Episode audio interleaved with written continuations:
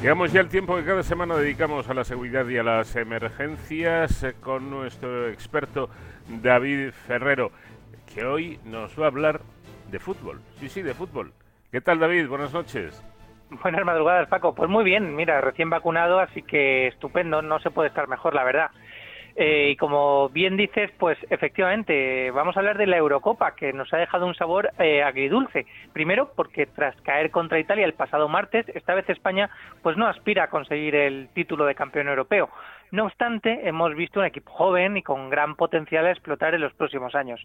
Pero bueno, eh, aunque pudiera parecerlo, no es que yo me haya vuelto un experto en periodismo deportivo, precisamente, ni que hayamos transformado Paco esta sección. Es que la Eurocopa también nos ha permitido demostrar una vez más que España es un país referente en seguridad de eventos deportivos como este. El Sevillano Estadio de la Cartuja albergó los partidos de España en la Eurocopa de la fase de grupos, incluso un partido de octavos de final. Todo un reto teniendo en cuenta la importancia del acontecimiento deportivo como lo es la Eurocopa, pero también de la situación de pandemia en la que todavía hoy vivimos. Para conocer mejor este dispositivo eh, y cómo tanto la UEFA como la Real Federación Española eh, han colaborado en materia de seguridad, contamos esta noche con José Cruz, que es director de seguridad especializado precisamente en eventos deportivos y que tras su paso por clubes como el Granada o el Atlético de Madrid, pues han sido uno de los coordinadores de seguridad de la Federación durante la Eurocopa. Buenas noches, José Cruz, y bienvenido. Buenas noches y muchas gracias David y Paco. Gracias por, por invitarme a, charlar con vosotros esta noche. Bueno, eh, además de cientos de partidos de fútbol a, sus espaldas, eh, por las manos de José Cruz han pasado tanto la seguridad de una final de la Champions, como fue la albergada por el Wanda Metropolitano, como estos últimos partidos de la Eurocopa en época COVID. Eh, José, entre una final de Champions, como el evento eh, deportivo más importante que alberga España después de los Juegos Olímpicos de Barcelona eh, o la Eurocopa, ¿cuál es el mayor reto en cuanto a seguridad? Pues la verdad, David, han sido dos cosas eh, bastante diferentes por la situación actual que, tenemos. partiendo de la base que efectivamente el evento deportivo del Wanda Metropolitano, la final de la Champions del 2019, fue el evento que movilizó a más personal de seguridad, tanto privada como, como pública.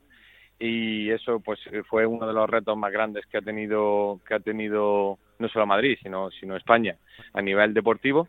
Y luego este último la Eurocopa que desde el año 64 hay que recordarlo no se jugaba un partido de Eurocopa en en España.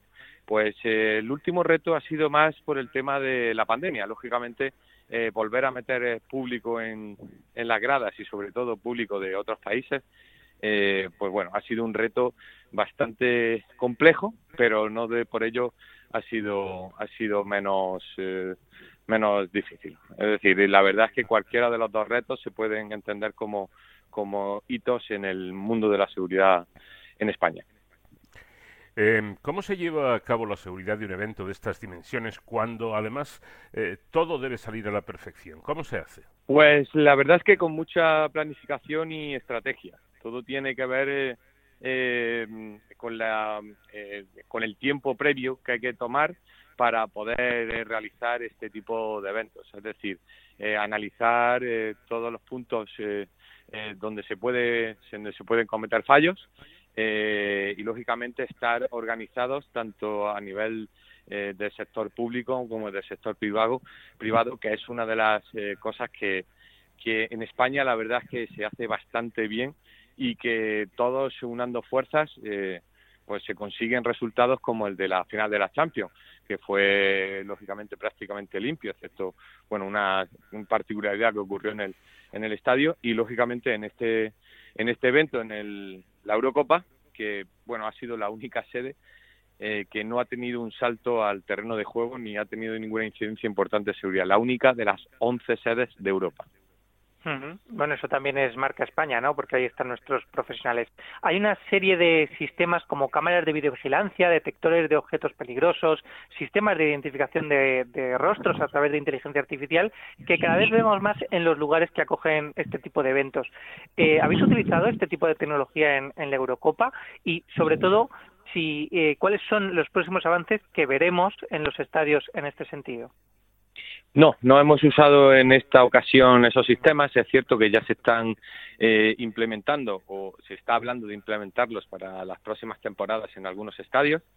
Eh, y es cierto que la verdad es que va a dar una mejora en cuanto al control de la seguridad dentro del estadio. Ya vivimos en un Big Data, eh, la gente pues con las normativas y las leyes vigentes se les registrará el, el, rostro de una manera lógicamente que quede, quede registrado de una forma que no haya problema con la privacidad y yo creo que todo lo que sea aumentar en control de seguridad para el propio espectador creo que es eh, positivo y, y, en el futuro veremos no solamente esto sino empezaremos a ver pues eh, otros artilugios de seguridad como son drones y eh, otros mecanismos que harán que la seguridad sea todavía más completa.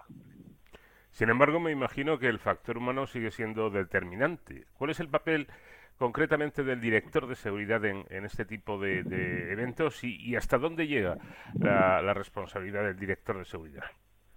Efectivamente, el sector humano, el factor humano es no solamente necesario, sino esencial, porque todo lo que hemos hablado se maneja con personas. Y en concreto, el director de orquesta, como siempre digo, es el director de seguridad.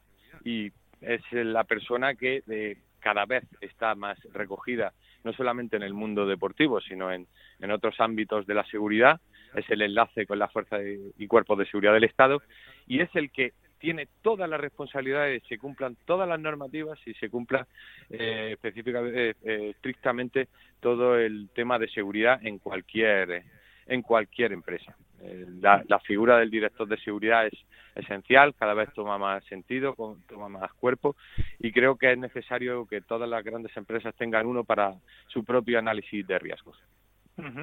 eh, bueno, hemos empezado hablando de la Eurocopa y me gustaría terminar eh, dando un poco la vista atrás y hablando del traslado del histórico Vicente Calderón, uno de los rojiblancos, al Wanda Metropolitano, un estadio moderno y vanguardista. Eh, José Cruz, fuiste el responsable de seguridad que tuvo que liderar esta mudanza, por decirlo de alguna manera. ¿Qué aportó, qué aporta el Wanda como novedad en la seguridad en los, estadios?